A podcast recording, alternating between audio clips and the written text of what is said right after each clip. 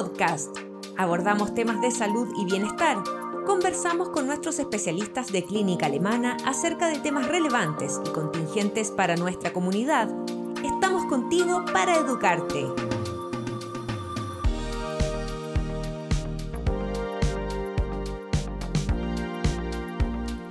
Bienvenidos a un nuevo Alemana Podcast. En esta ocasión conversaremos con la doctora Claudia Pérez, deportóloga de Alemana Sport, quien nos contará sobre las distintas consideraciones que debemos tener al realizar trekking en familia. Bienvenida y muchas gracias por acompañarnos. Muchas gracias a ustedes por la invitación y la oportunidad de compartir esto que me encanta con ustedes. Genial, nosotros felices. ¿Cómo ha afectado, doctora, la pandemia a este tipo de actividades en familia? La verdad es que no hay muchos números con respecto a cuánta gente está saliendo, pero los que salimos con frecuencia eh, nos hemos dado cuenta de que había un aumento como significativo, explosivo, de la cantidad de gente que está saliendo a la naturaleza, probablemente tratando de evitar los espacios confinados y buscando lugares como de esparcimiento en familia en los que puedan estar relajados. Y esto ha hecho que los cerros que están alrededor de Santiago, me imagino que en el resto de Chile pasa lo mismo, estén cada vez más llenos de gente y cada vez de gente con menos experiencia eh, al aire libre. Bueno, esto probablemente también, eh, como tuvimos la franja horaria donde se podía hacer deporte y era el único minuto en que podíamos salir a la naturaleza, eh, se vio aumentada esta presencia de la gente en los cerros.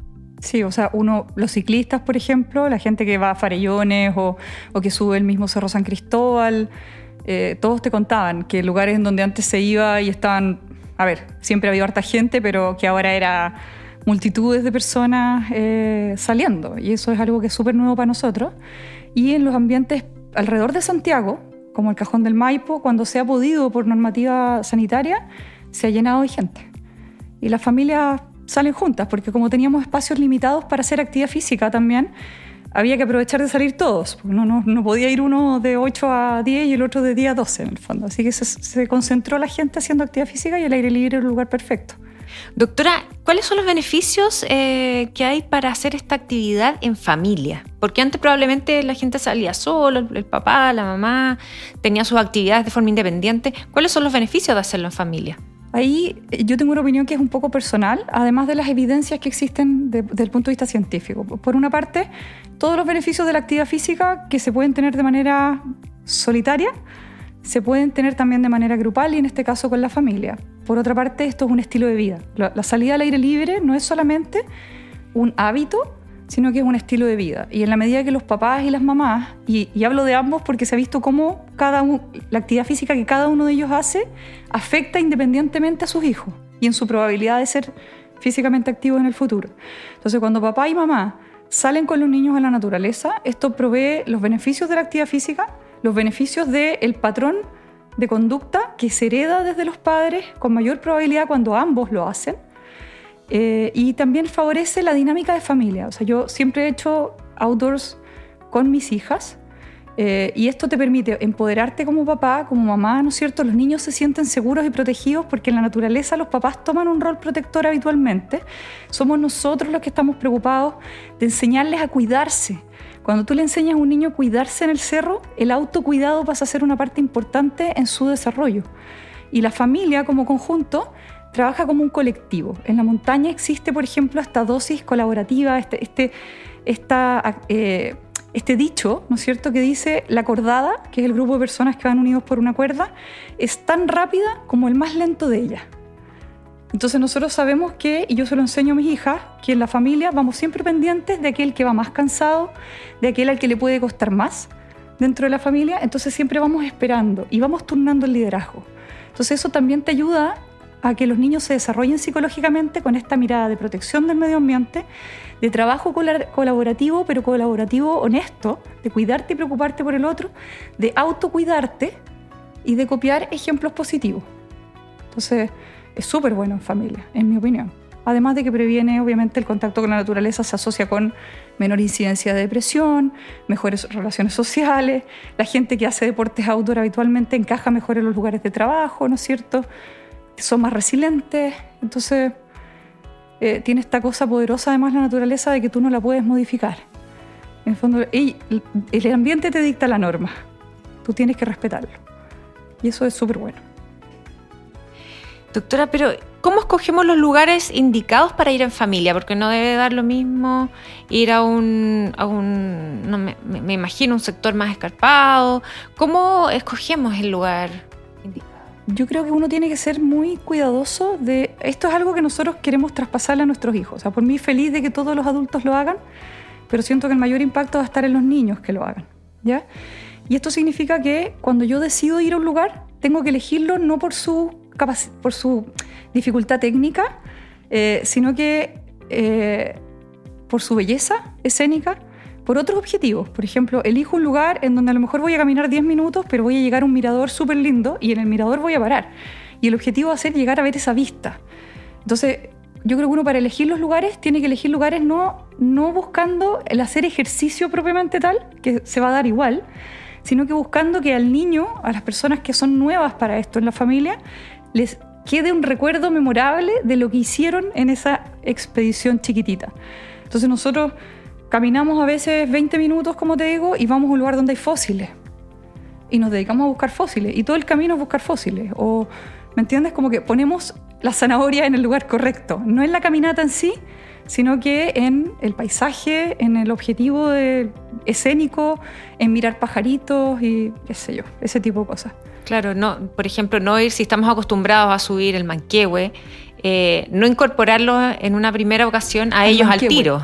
Por ejemplo, el Manquehue, Manquehuito es un lugar precioso para ir en familia, pero el Manquehuito tú puedes decidir subir el Manquehuito o puedes decidir subir el Manquehue, que ya es físicamente bastante más demandante y además es un poquito más técnico en términos de que es fácil perderse cuando la gente no conoce bien el cerro y por otra parte las caídas a la bajada pueden ser complicadas. Entonces no voy a llevar a mi niño al Manquehue para conocer la naturaleza. Puedo bajarme del auto y caminar 15 minutos y llegar a un lugar lleno de árboles nativos llenos de pajaritos y sentarme ahí a hacer un picnic y mi objetivo fue ir a la naturaleza, no la caminata para ir a la naturaleza. Pero de esa manera, la próxima vez que tú le dices al niño o, a la señora de la familia o al señor de la familia que nunca lo ha hecho, oye, vamos al cerrito, su asociación con el cerrito va a ser, oye, vi los pajaritos, me comí, no sé, me tomé un juguito con lo que quiera, un sándwich, un huevo duro o algo así, y, vi la escena bonita, el paisaje bonito y lo disfrutamos en familia. Entonces yo creo que la elección tiene que ser basada en hacer algo que realmente aquellos que son nuevos les guste, de manera que para la próxima tú puedas ir eligiendo cosas quizás más difíciles, pero en que el objetivo lo vale. ¿Esta es la forma de saber cuánto o qué es adecuado para el niño? No, yo creo que para sacar niños a la naturaleza, el, primer concepto es que uno tiene que conocerlos. O sea, yo no saldría con un niño que no conozco, por ejemplo con mi hija a donde sea, pero con un niño que no conozco, no. ¿Por qué? Porque tienes que conocer las habilidades que tenga ese niño en primer lugar de relatar sus propias molestias. Y tienes que ser súper respetuoso de las molestias del niño. Por ejemplo, eh, los niños son maquinitas increíbles. O sea, los niños son físicamente activos por naturaleza, los convertimos en sedentarios en el tiempo, pero su naturaleza es, es moverse. Y no solo es moverse, es moverse rápido. El niño chico, si tú le pones un cronómetro en la mano, vas a lograr que haga lo que sea, porque por correr va a hacer lo que sea. ¿sí? Entonces, los niños no se miden en la naturaleza. El niño, si tú le dices, vamos a ir allá, va a caminar allá y va a terminar con ampollas o se va a caer o va a terminar odiándolo porque está cansado. Y si el objetivo lo pone el adulto, el adulto puede ser que exija mucho al niño y que el niño pierda el goce de estar haciendo algo que debiese ser un placer. Entonces nosotros lo que hacemos es que eh, por ejemplo, en el caso de la montaña, yo siempre digo, no saques a un niño a altitud sobre 2.500, 3.000 metros, si es que no es capaz de decirte, me duele la cabeza, tengo pérdida de apetito, si no es capaz de relatarte los síntomas que te da la exposición a la altitud o al medio ambiente. Porque puede ser que se enferme y sea el peor día de su vida y tú ni siquiera te des cuenta, por muy bonito que sea el paisaje. Entonces tiene que ser capaz de relatar tienes que ser tú capaz de confiar en lo que te está diciendo el niño y tienes que ser capaz de respetar y no perder el objetivo, que es que el niño lo pase bien en ese ambiente de montaña, que le guste. Entonces, si mi hija se cansa y no hemos llegado al que yo creí que iba a ser el objetivo, no importa, nos sentamos ahí, lo pasamos regio, nos quedamos ahí y nos empezamos a devolver. No tratamos de llegar más allá. Si, si quiere parar, le decimos, busca un lugar con sombra que es más propicio para parar y nos vamos a parar ahí. Tú busca un lugar con sombra para que descansemos. Entonces le vas enseñando cosas, eh, pero no haces que la experiencia sea dolorosa o desagradable.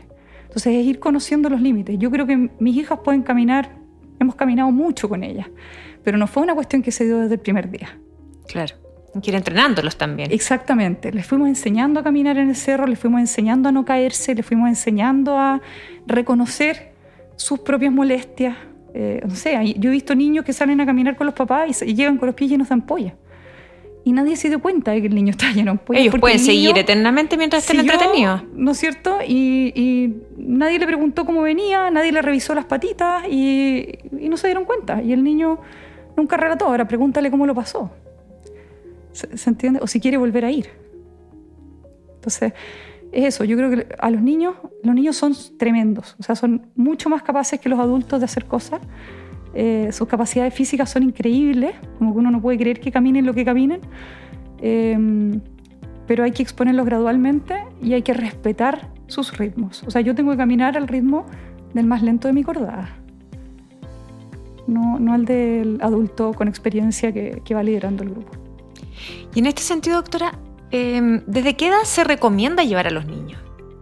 Ah, desde que nacen. O sea, en el caso nuestro, eh, los niños tienen algunos hitos en su desarrollo. Entonces, las guaguitas, ponte tú, hay un momento en que logran afirmar el cuello.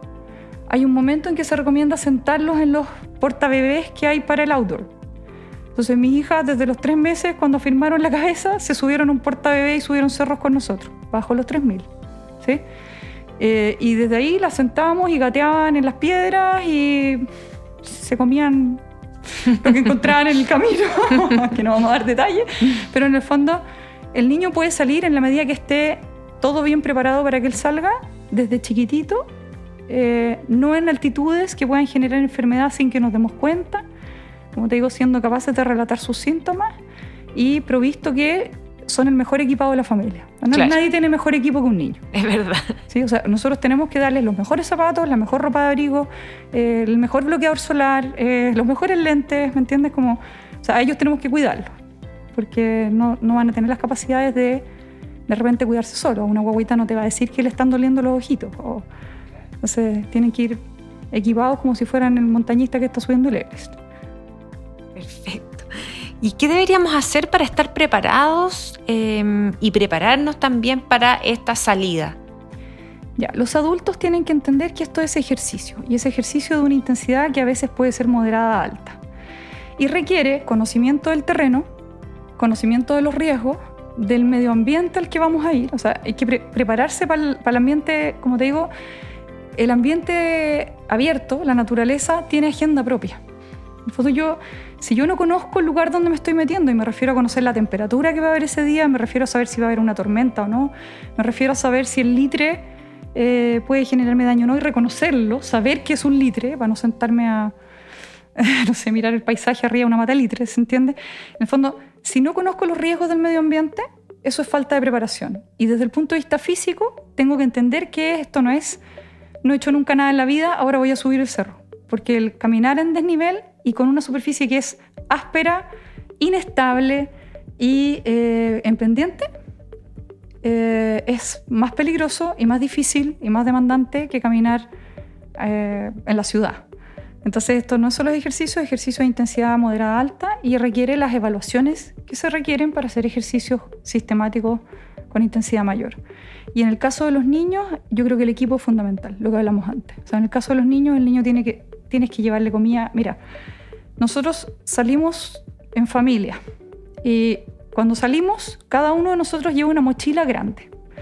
Que los adultos estoy hablando. Mis hijas recién ahora están caminando con mochila, pero porque también es una transición. Y en esa mochila va todo lo necesario para pasar una noche con las niñas solos. A ese extremo, en A ese extremo. O sea, nosotros, yo llevo ropa de cambio para mis hijas, llevo zapatos de cambio para mis hijas, llevo calcetines de cambio, llevo comida para mis hijas, llevo agua para mis hijas, eh, llevo bloqueador solar. En el fondo, porque es un ambiente en el que te podría pasar, que, te torciste un pie y no pudiste bajar a la hora. Y se puso frío.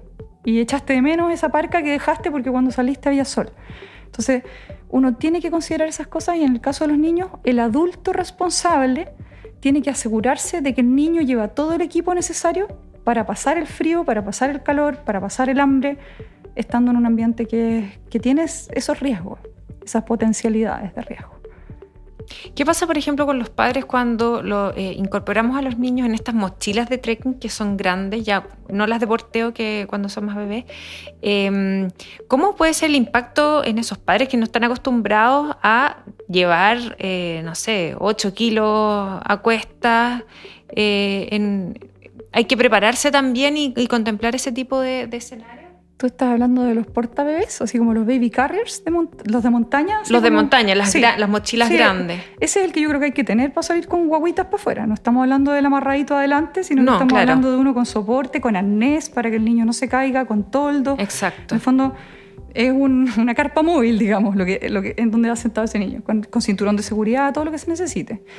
Eh, y eso uno tiene que conocer sus capacidades. O sea, si yo voy a salir con mi hija, yo tengo que ser capaz de traer a mi hija de vuelta a Santiago en mis hombros.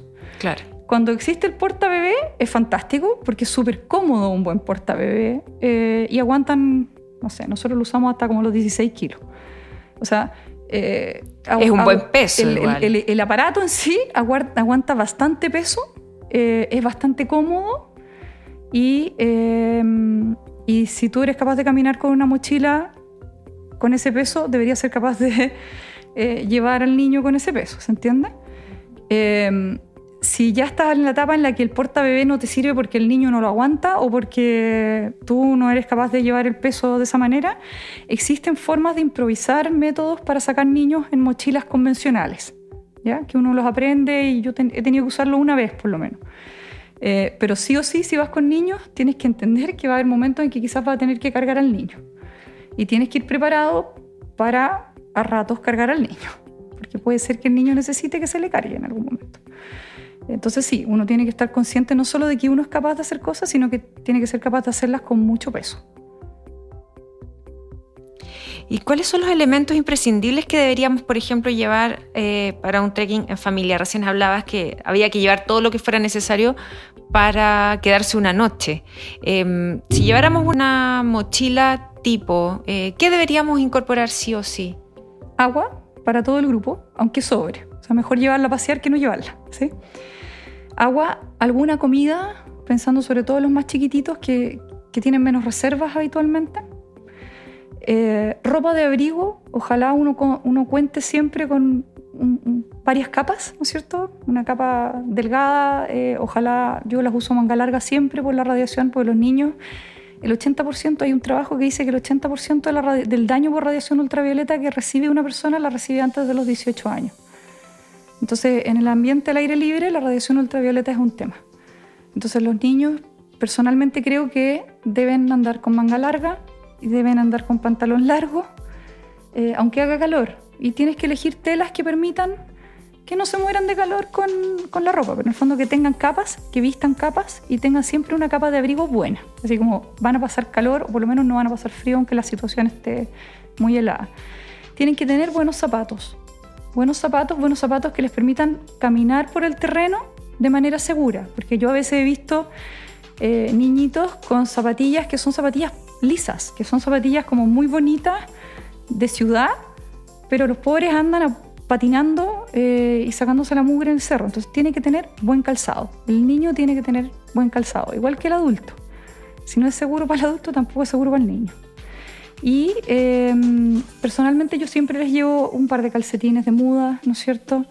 Si nos vamos a meter en un lugar donde hay río, agua o qué sé yo, un par de hawaianas o zapatitos para que puedan cruzar eh, sin mojarse los, zapatos.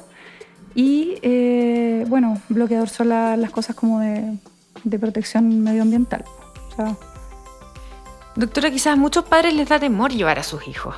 Eh, son más temerosos, dicen, no, ¿y qué pasa si, se nos, si nos caemos? ¿Qué cuidados especiales hay que tener con ellos en la naturaleza? ¿Es peligroso? Por ejemplo, que se nos escapen y se vayan a caer. me imagino muchas cosas pasan por la cabeza de, los padres cuando nunca los han llevado o no tienen esta cercanía con la naturaleza. Ya, yo creo que eso es algo que depende mucho de las experiencias de los padres. Si tú me preguntas a mí, yo encuentro que es más peligroso cruzar Manquehue eh, con mis hijas, ¿no es cierto?, que llevarlas a subir el Manquehuito. O como que, como que siento que el riesgo de lesiones graves es mayor en el primer escenario, ¿se entiende? Eh, pero tiene que ver con la comodidad de los adultos en el ambiente. en el fondo, como nosotros sabemos cuidarnos en el ambiente, sabemos cuidar a otros en el ambiente. Y los niños uno les enseña desde chicos a tomar precauciones, a, entender que ahí hay peligros. Hay un montón de ejercicios que uno puede hacer y como, no sé, pues nosotros hemos hecho ejercicios de, como de entrenamiento del autocuidado en, en, en, el, cerro. Entonces hacemos que lidere una y la seguimos. Y la seguimos y nos metemos en el, en el bosque y quedamos encerrados debajo de las moras porque ella lideró, entonces se hace responsable de ese liderazgo y luego tiene que decir que hay que devolverse, ¿no es cierto? Eh, pero el ambiente de, montaña, o que es una de las cosas que tenemos acá en el outdoor, ¿no es cierto? Es un ambiente que efectivamente es muy, ah, es muy, es muy fuerte, es muy hostil.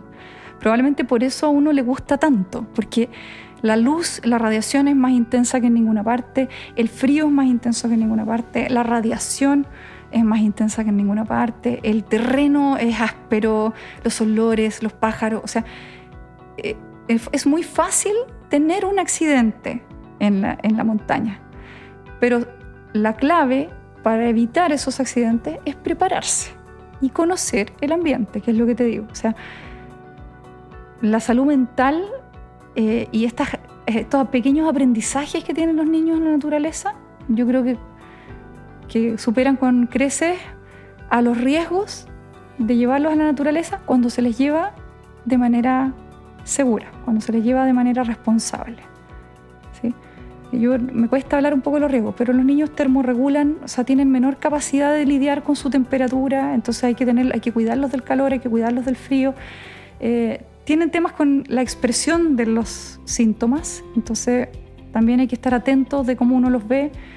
Eh, y son baterías que no paran hasta que se descargan. ¿entiendes? a veces el niño va a estar agotado, reventado y tú no te vas a dar cuenta hasta que se quedó dormido y ya no hay cómo despertarlo. Entonces también hay que enseñarles cómo a, dosificarse, qué sé yo. Pero si el adulto se cuida en la montaña y sabe cuidarse, el niño va a estar bien cuidado en la montaña y va a aprender a cuidarse. O sea, no, no van a hacer cosas imprudentes porque saben que hay riesgo. O hay que enseñarles los riesgos. ¿Cómo enseñar, eh, por ejemplo, en el camino el cuidado de la naturaleza, observar, eh, poder observar el paisaje? Em, ¿Qué tips nos recomendaría para, para, este, para este viaje en el fondo? Yo voy a insistir un poquitito, voy a ser medio redundante, pero creo que los papás tienen que prepararse para ser instructores en la naturaleza. O sea, no sé, yo no tengo idea de pájaros, por decirte, me encantan los pájaros, pero apenas empezamos a salir con la niñita, bajé una aplicación que hay, que es gratis, que, que te muestra, tú describes el color del plumaje y el color de las patitas y te dice qué pájaro es, en qué zona está, entonces, y viene el canto del pajarito y la foto del pajarito, entonces nosotros siempre vamos mirando, entonces mi hija ya saben que tienen que fijarse en la forma del pico, en el color del plumaje, el color de las patitas, eh, y con eso identificamos aves. ¿sí? Eh, compré algunos libros de geología para niños, entonces empezamos a identificar los tipos de roca, las formaciones, hablar de los glaciares, de los ciclos del agua, los ciclos de los minerales, eh, como a, meterlo como, en el fondo hicimos que tratar de hacer que esto, que en realidad es súper interesante, o sea, cuando uno observa lo que está frente a sus pies, es súper interesante. Uno aprende mucho de la naturaleza, de ecología y qué sé yo, biología. Recogemos eh, la última, larvas de zancudo y las ponemos en un frasco y les ponemos un velo y vemos nacer los zancudos de las crisálidas. Eh, porque pasamos por una poza, ¿me entiendes? O sea, si tú sabes lo que, el tesoro que tienes enfrente y se lo enseñas a los niños, para los niños eso es... Es la mejor escuela, en el Es una experiencia espectacular, lo de recoger fósiles, distinguir los tipos de fósiles. Eh, los tipos de rocas. Tú vas caminando de repente y te hacen un comentario así como, mira, esa es una obsidiana. y quiere decir que salió de un volcán. Sí, sí, salió. O sea, y tú les puedes ir enseñando esas cosas. Recoge la piedra y busquémosla. Cuando te quieres llevar una piedra para la casa, ok, pero busquémosla. Después tú me dices qué es.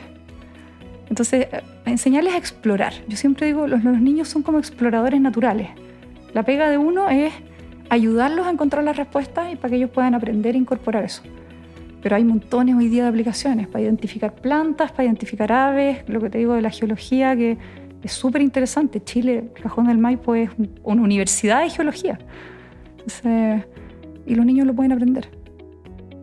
Doctora, muchas gracias por acompañarnos el día de hoy y por conversar con nosotros de este tema tan entretenido y que podemos desarrollar en familia y que está acá al lado, en el fondo. Todos estamos rodeados de naturaleza. Muchas gracias a ti, insisto, por poder contar un poco, mostrar que esto es posible. O sea, este es nuestro patio. La cordillera de los Andes, la cordillera de la costa son parte del patio de la idiosincrasia de los chilenos. Entonces, tenemos que conocerla y tenemos que acercarnos a ella y tenemos que obtener todos los beneficios que esto te puede dar. Disfrutar todos los cerros que tengamos cerca. De repente un cerro hasta pequeño puede ser muy entretenido. Y partiendo por los parques. O sea, ya el hecho de ir a un parque, aunque no haya ningún desnivel, y que el niño entienda que ver verde es algo positivo, eh, le va a ir abriendo la puerta a buscar la naturaleza para su propia salud y su propio bienestar como adulto. Así que ojalá que les sirva y quedamos en contacto si se necesita algo más. Muchas gracias, doctora. Nosotros nos despedimos y nos encontramos en un nuevo Alemana Podcast.